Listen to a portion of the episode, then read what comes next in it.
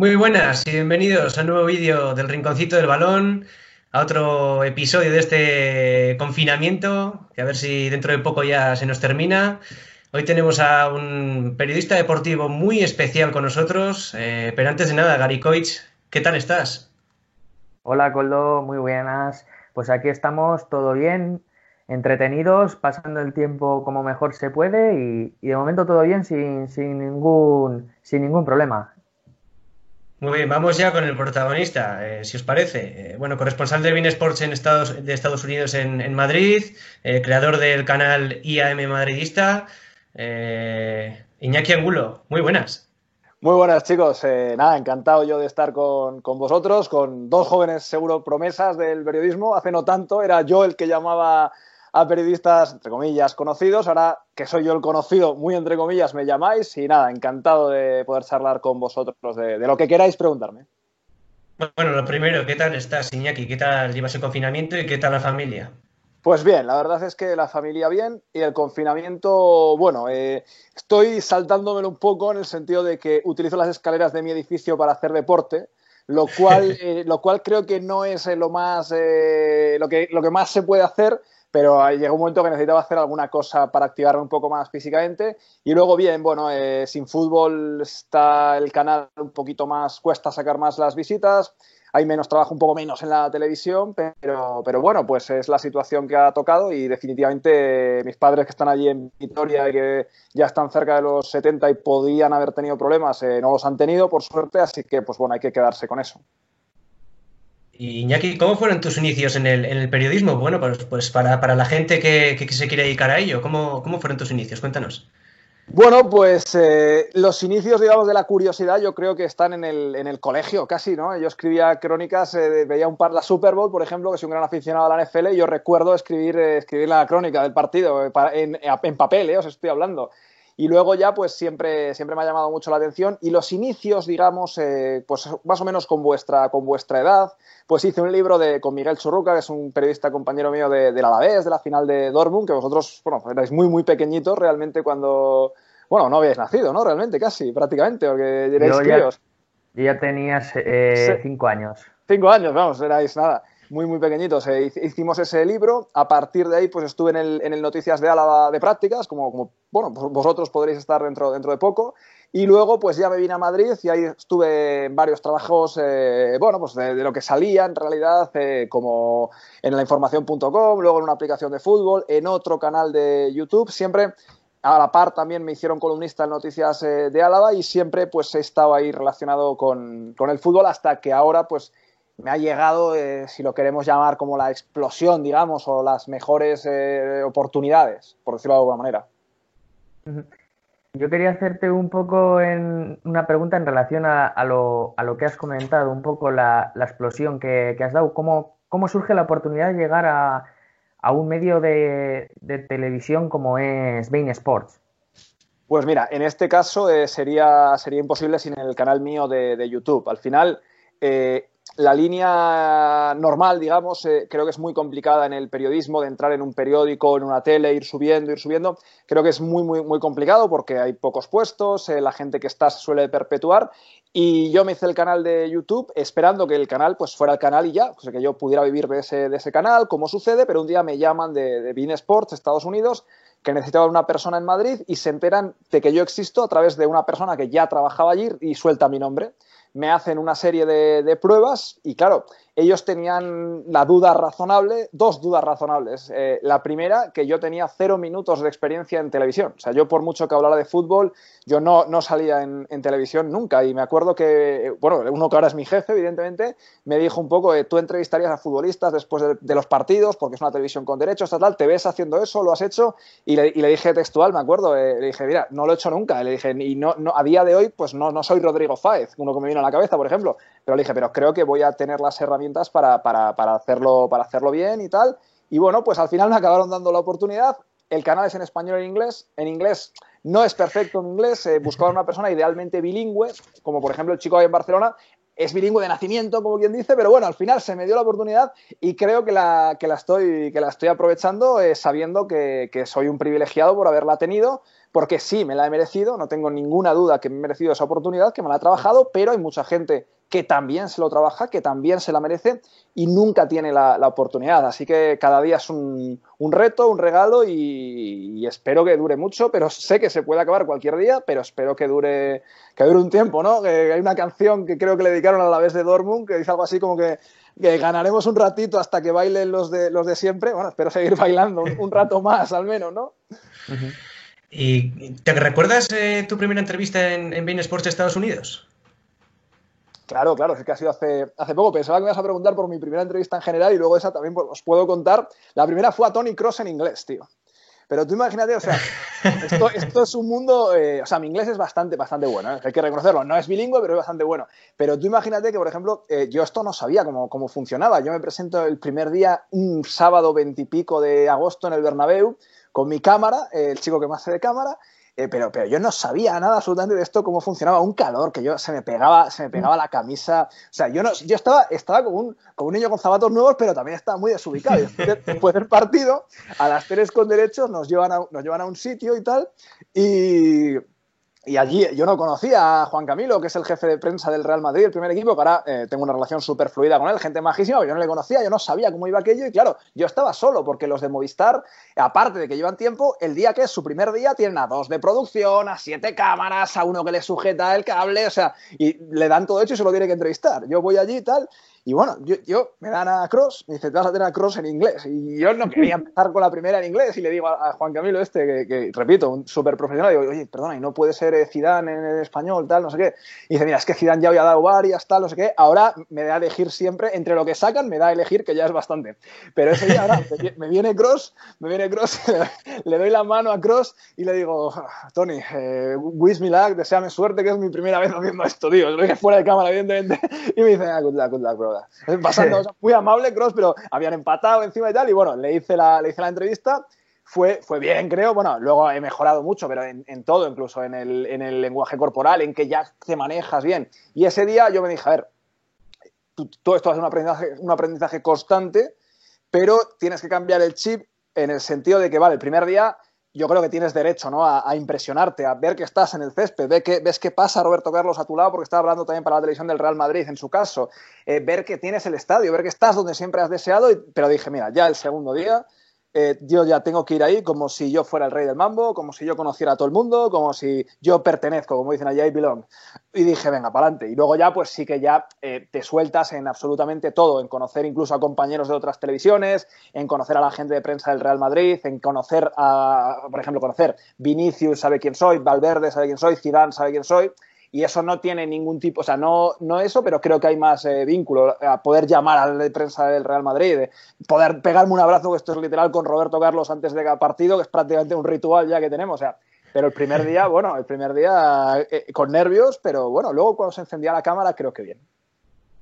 Tengo una duda eh, que, la suelo preguntar mucho a, los periodistas que conozco. Eh, ¿Cuánto tiempo de, eh, empleas o cuánto tiempo necesitas para preparar un partido que, vas a... Se ha, cortado un poco, pero bueno, creo que he entendido la pregunta. ¿Cuánto tiempo necesito para preparar un partido? Pues mira, la realidad es que la realidad es que yo, para mí es un 24-7, no o sea, yo desconecto, salgo los jueves cuando tengo que salir, juego a o sea, tengo vida, pero al llevar el canal el día a día, eh, haces un seguimiento tan constante de, lo que pasa, y la liga la conozco bien porque también veo el resto de los partidos, que no hay un trabajo, no hay un trabajo específico, o sea, esto tan, lo tengo tan trillado quizás del día a día, por ejemplo, ahora voy a hacer luego un vídeo de, una radiografía exacta del problema del gol en el Real Madrid, evidentemente todos sabemos que hay un problema de gol, pero he querido ver, por ejemplo, cómo estaban los centrocampistas del Real Madrid en comparación con Bayern, eh, eh, PSG, Borussia, City, Liverpool, Barça, los grandes de Europa. Por ejemplo, he visto que en el centro del campo el Real Madrid no tiene un problema de gol, de hecho está bien. En número de jugadores que han marcado gol está muy arriba. Lo que pasa es claro, su segundo máximo goleador es Rodrigo con siete y Sergio Ramos con siete. Ahí es donde está la principal descompensación, pero al tener todo el día a día con, con esto eh, yo no hago un trabajo específico, salvo que, bueno, quizás quiera dar algún contenido extra para la tele o proponer alguna cosa en un partido que damos una cobertura especial como es el clásico, pero no es, yo creo que es una eh, evaluación constante, ¿no? O sea, no vas al examen, no vas al examen eh, sin haber estudiado nada, como ya lo llevas del día a día, repasar tres, para mí al menos es repasar tres o cuatro cositas. Y como entrevistas a, deportistas, no sé si solo del mundo del fútbol o también de, otros deportes, también eh, realizas entrevistas, imagino, ¿no?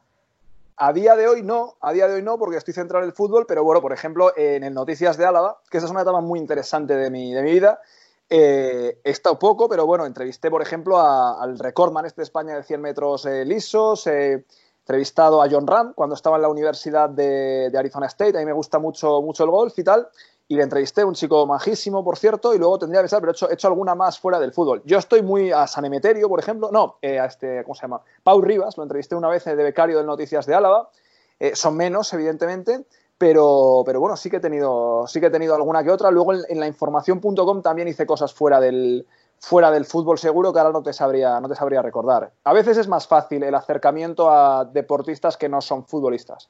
Mm. Y a raíz de, esto de las entrevistas que te comentaba, ¿en qué entrevista te has sentido más, más a gusto? ¿Con, qué futbolista te has sentido más, más a gusto entrevistándolo? Eh, a ver, sí que es cierto, claro, cuando hablo de las entrevistas, las de después del partido son las flash estas que habréis visto pues, con Rodrigo Fáez, con Ricardo Sierra, etcétera. Ahí no tienes tampoco un vínculo muy grande. Hace poco hice una Javier Aguirre que estuvimos media hora y, ahí estuve muy a gusto, la verdad. Con Vinicius también, es un chico, es un chico encantador, pero al final Aguirre es una persona ya 60 años eh, que habla muy bien toda la vida, le puedes preguntar de cualquier cosa que te va a responder. Y esa estuvo bien. Sí que es cierto que, o sea, eh, no es muy amplia tampoco ¿eh? mi, experiencia personal en cuanto a entrevistas personales más allá de las de postpartido. no sé cuántas he podido hacer. Ahora para la televisión son dos, la de, la de Aguirre y la de Vini. Y yo la de Aguirre te diría que te diría que te diría que bien. Al final y las de postpartido, pues bueno, son cosas mucho más rápidas, mucho más menos preparación. Pero bueno, eh, creo que tengo más que dar todavía como entrevistador. Quiero hacer una Bordalás, por ejemplo, creo que, tiene un pedazo de entrevista. Y bueno, estoy trabajando otras, una con Xavi Alonso que no, por ahora no va a surgir, por ahora no va a surgir. Nos han dicho que bueno, cuando acabe esto quizás. Pero bueno, pues te diría que la de Aguirre, aunque reconociendo que en esto, vamos, soy un rookie. ¿Y cuál es la diferencia de eh, hacer una entrevista en, en, Bain Sports a hacer eh, un vídeo en, el canal de YouTube? ¿Cuáles son las diferencias? Hombre, a ver, eh, si, la entrevista fuera para YouTube sería, sería la misma, porque o sea, si a mí me dan a Vinicius para YouTube, creo que le hubiera hecho exactamente las mismas, las mismas preguntas. O sea, yo no tengo, no tengo ningún tipo de, de directriz desde BIN en ese sentido quizás a veces, como siempre que se hace una entrevista, la consiga yo, la consiga otro compañero, se abre un mail eh, con propuestas de, preguntas, pues oye, igual alguien tiene una curiosidad muy concreta y si es una buena pregunta, aunque no se me haya ocurrido a mí en este caso, la puedo hacer, o viceversa. Si Jamie va a entrevistar a alguien del Barça y yo digo, oye, mira, esto, estos tres temas podrían ser interesantes, luego ya él decide si los quiere preguntar o no, pero no, en, el sentido de una entrevista no creo que haya diferencia. Y luego, por ejemplo, muchos temas que yo preparo para, el canal, yo hablo con los productores eh, y las mismas gráficas que tengo, les digo, mira, he hecho esto de lo que podría aportar Odegar, he hecho esto de la radiografía del gol, he hecho esto de cuánto creo que se podrían traer en ventas, no y si les, les convence, eh, pues me dice, venga, vamos a tratar este tema contigo, eh, contigo. Ahora que hay menos actualidad, hay que estrujarse un poco más la cabeza y si les vale, pues lo utilizamos. Eh, y el tratamiento es muy, muy, muy, muy parecido en cuanto al, acercamiento al tema. Yo creo que en el canal soy bastante analítico eh, bastante crítico a veces eh, y bueno, doy, más opinión evidentemente cuando es un tema de opinión en mi canal que, en la televisión. Eso sí que podría ser una, diferencia, pero porque bueno, es más, eh, cada, cosa está circunscrita, digamos, a, una cosa. Y cuéntanos, eh, ¿qué te llevó a, crear eh, un canal, que en este caso sí AM Madridista, y a, subir contenido? ¿Qué, te llevó? ¿Qué, ¿Qué, idea se te pasó por la cabeza? Pues eh, mira, ya lo iréis viendo cuando seguro tenéis la...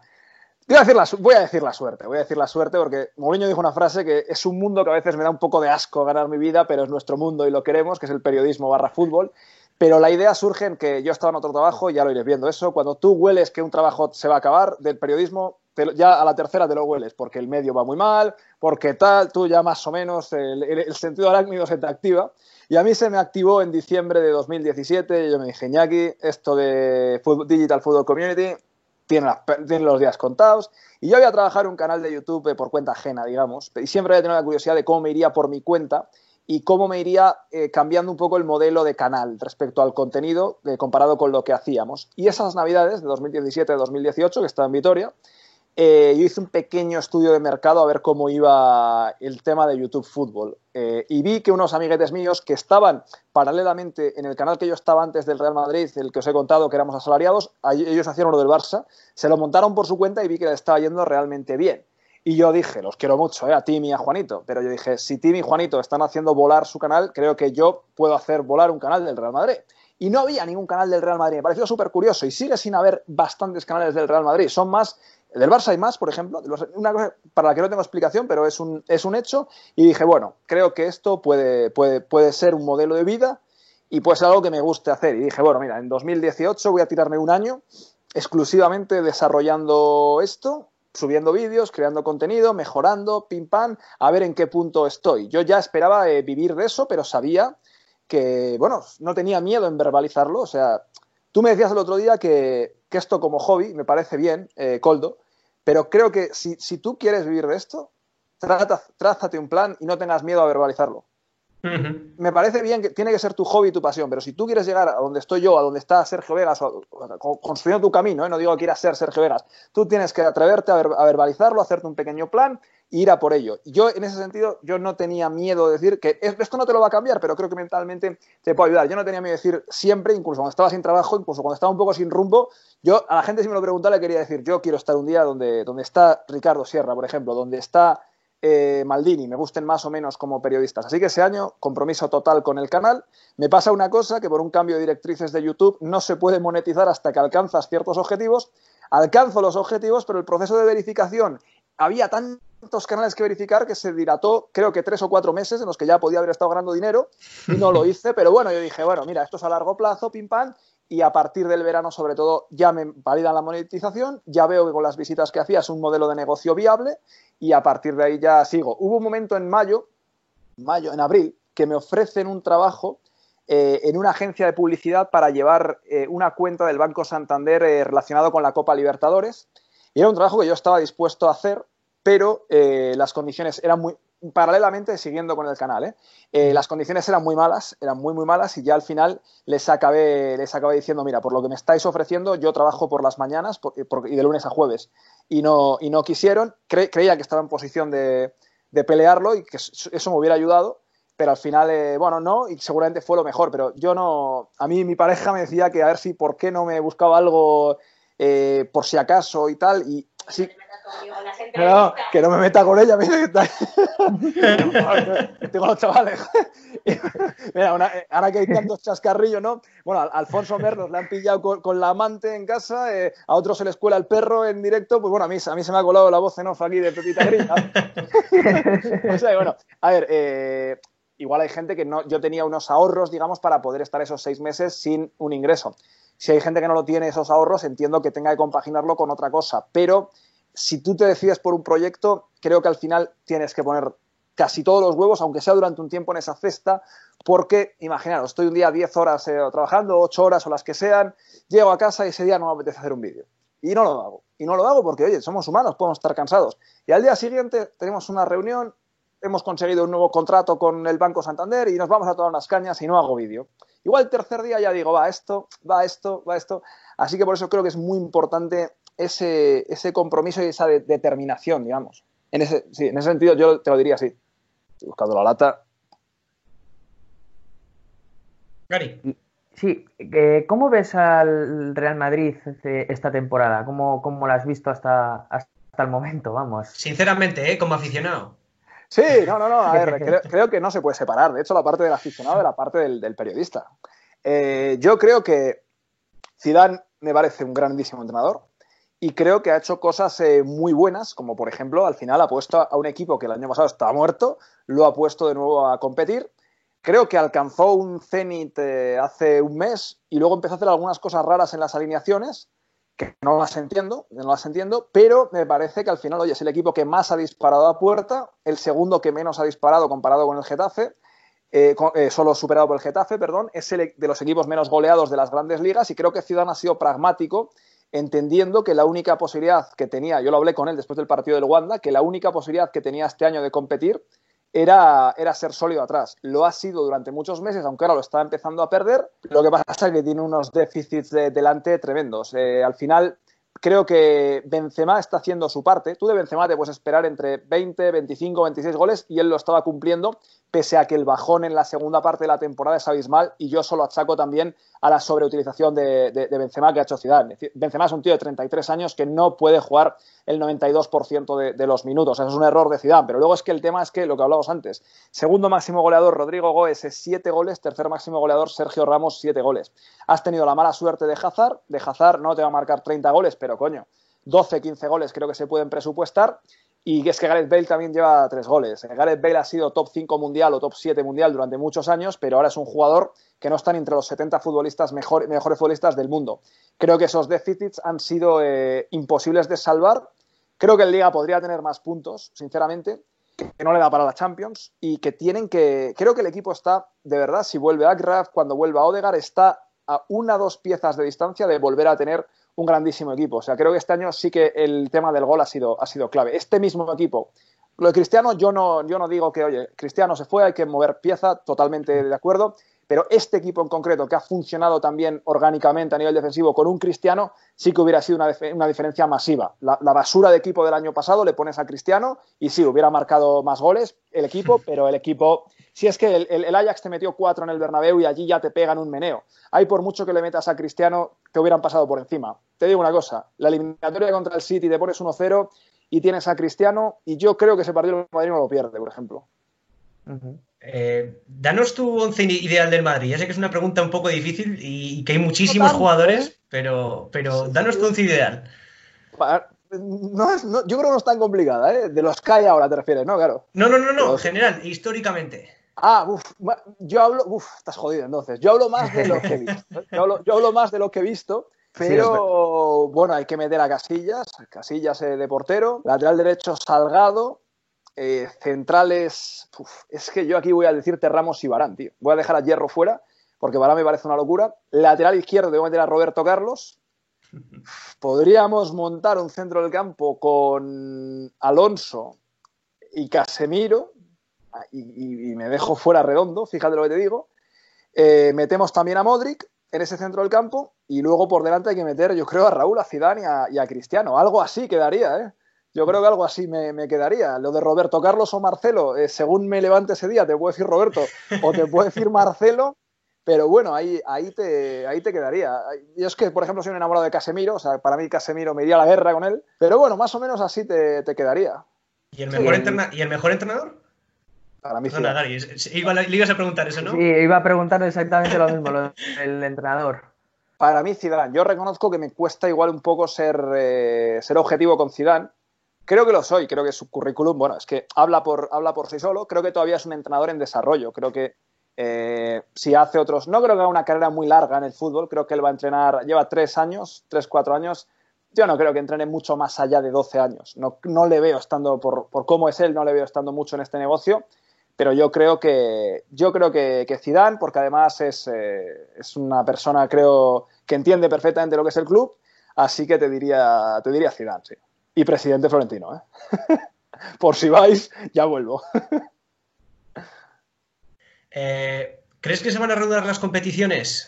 y si se reanudan, ¿en qué formato? Tanto la Liga Santander como la Champions League se está haciendo todo lo posible por, eh, porque se reanuden, como bien sabéis, porque al final el, el, ostión económico es gordo si, si no se reanudan por el tema de las televisiones y esa parte de la industria del fútbol. Pero claro, hay que ver hasta dónde, dónde pueden llegar esas, ganas de reanudarlo, con las que yo comparto, que se busquen todas las vías por reanudar, eh, cómo chocan con, con, la realidad.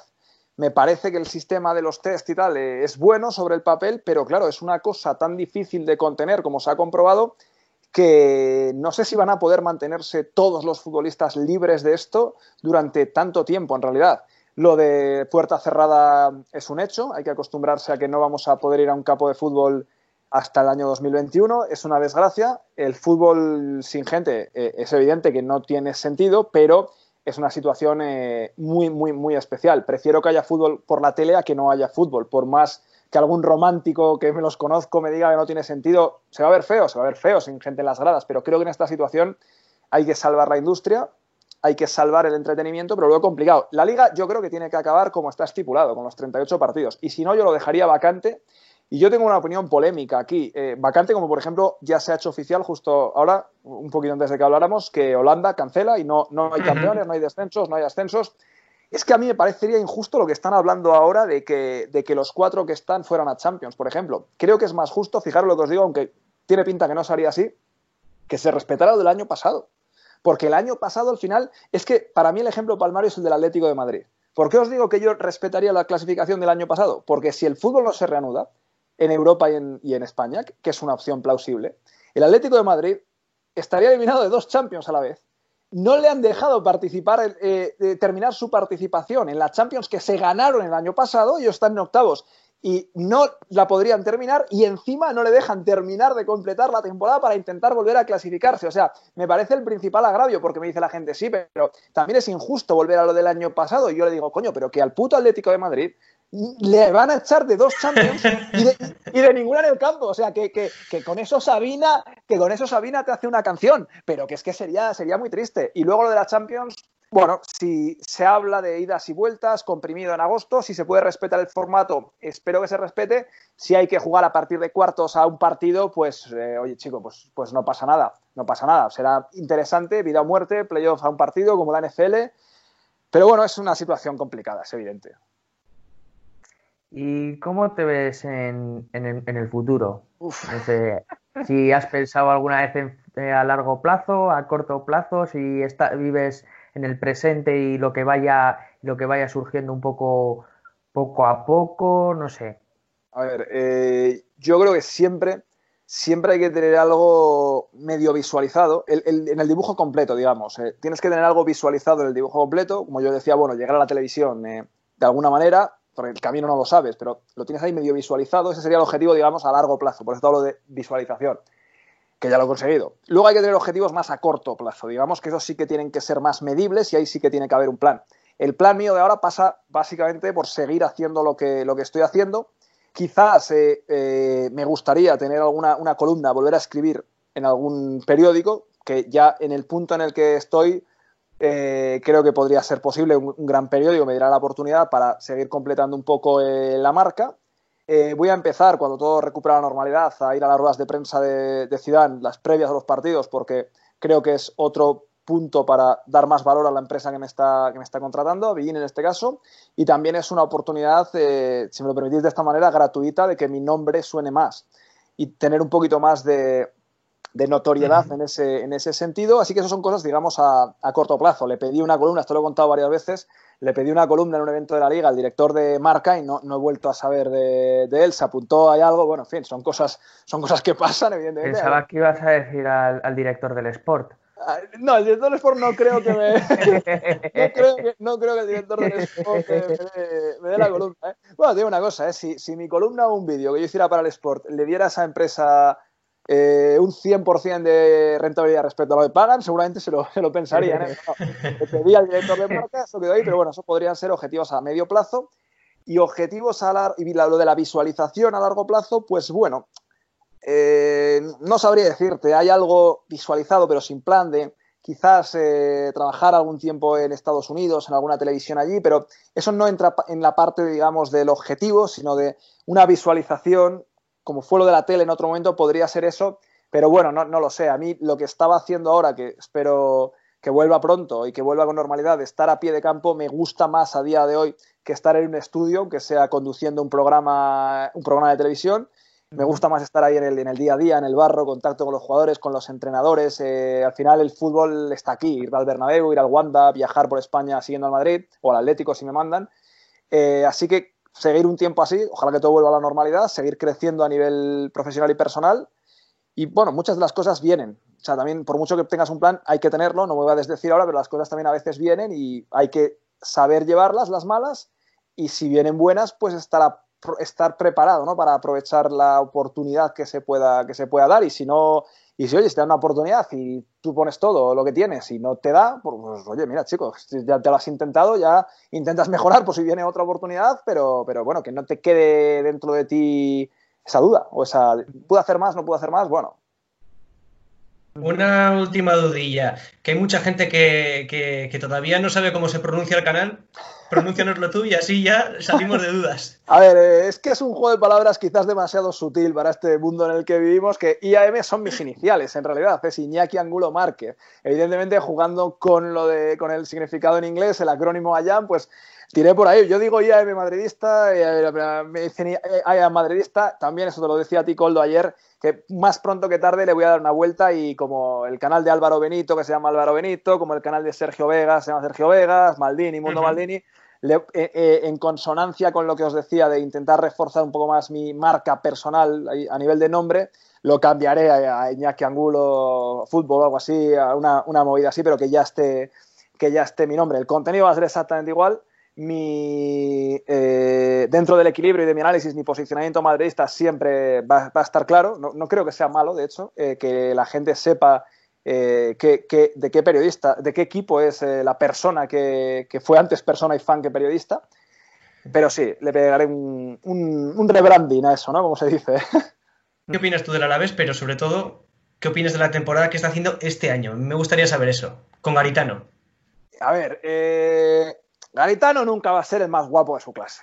Pero Garitano, no, no, no, no, no, pero, pero que esto no va a ser una crítica a Garitano, pero Garitano está consiguiendo los resultados que tiene con una plantilla que no es una gran plantilla, pero él está sacando los resultados. Creo que a la vez, a ti te gusta Garitano, por ejemplo, ¿tú crees que se podría hacer mejor lo que se está haciendo? Yo creo que ahora mismo con el equipo, de hecho hicimos un vídeo sobre eso, creo que con el equipo que hay ahora mismo, eh, no. Creo que no. Estamos de acuerdo, estamos completamente de acuerdo. Entonces, pero yo palpo que esto, sois jóvenes todavía, pero a veces, a la vez ya va, eh, si se mantiene, que yo creo que se va a mantener, la del año que viene sería la quinta o sexta temporada seguida en primera. Pues subió. Creo que la quinta, creo que la quinta. La quinta 16, 17, correcto. Pues mira, está a punto de entrar en una zona que es peligrosa para el entorno, porque todas las temporadas, incluso la que toma Abelardo el equipo que parecía desahuciado, se ha salvado sin problemas. Pero ninguna ha estado cerca de pelear por Europa. Eso a veces crea una, una tendencia que probablemente sea natural, de como ni sufres ni te ves para el siguiente nivel, se crea una especie de acomodo, digamos, en, una parte del entorno que te empieza a generar lo que digo yo que son problemas de ricos. Problemas de ricos es ya empezar a ver si eh, no, pero no podríamos jugar más vistoso, no, pero esto no da para más. Eso es como cuando, cuando no pasa nada en España, es que sois muy jóvenes, que antes te decían que las cinco preocupaciones del español, antes de la crisis gorda de 2008, que eran eh, el cambio climático, cinco cosas que, sí, que son importantes, pero que eran gilipolleces. Cuando hay preocupaciones de verdad son el paro, la economía, eh, voy a tener para comer, cuando, por eso digo son problemas de ricos. Y creo que se puede entrar en, ese, en esa zona un poco, un poco peligrosa, pero me parece un club eh, excelentemente, uy, se me ha ido la pantalla, excelentemente gestionado en la parte de fútbol, creo que han hecho un gran trabajo, creo que tiene una estructura de fútbol muy sólida, que Sergio, con quien me la tuve que comer enterita, y bueno, cuando, cuando hagáis opinión, si os la tenéis que comer, os la coméis, no deis vueltas. Yo le critiqué mucho por la confección de la plantilla y luego me tuve que desdecir de mis palabras y no, tiene, no hay ningún problema, no hay ningún problema. Eh, creo que Sergio lo ha hecho muy bien todas las temporadas, creo que le tenían que haber dado unos pocos más recursos quizás porque el equipo ha crecido, el club ha crecido y creo que no se ha refrendado eso del todo en que le hubieran dado, ya no te voy a decir la primera o segunda opción, pero es que Sergio se ha tenido que ir a quintas opciones casi a veces, por no rascarse un poco más la tela, pero creo que el club está muy bien, se está invirtiendo en la academia y eso es muy importante y creo que, la, masa social del Alavés, y eso lo escribía, lo escribía yo en mis columnas, creo que tiene una gran, una gran, un gran pulso y una gran, una gran vida. O sea, entiendo que vosotros dos eh, ni os habéis planteado ser de otro equipo que no sea la vez, ¿no?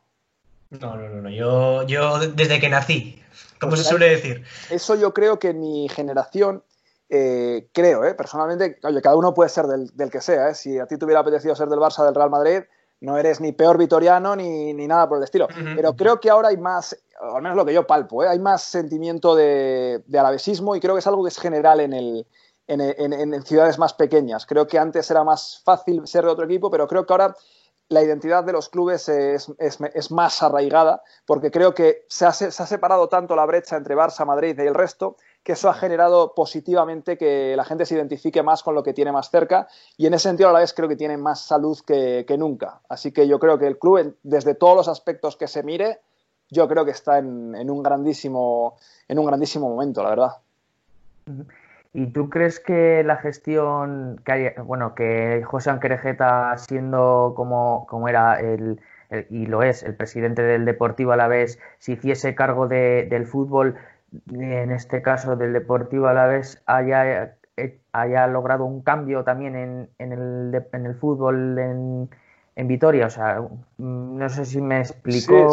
Sí, sí, sí, sí, No, no, o sea, que, te valore, que te valore un poco la entrada de Querejeta en el fútbol, básicamente. Eso es, sí, un poco el grupo Vasconia a la vez que se ha creado recientemente, sí. Sí, mira, yo creo que en el fútbol eh, ha tenido una cosa muy buena y es que pronto encontró a gente en la que él podía delegar y eran válidos. Creo que Zubillaga, hasta donde dio Zubillaga, era un tío para llevar relativamente bien las operaciones de fútbol y creo que Sergio ahora es un tipo que lleva bastante bien las operaciones de fútbol.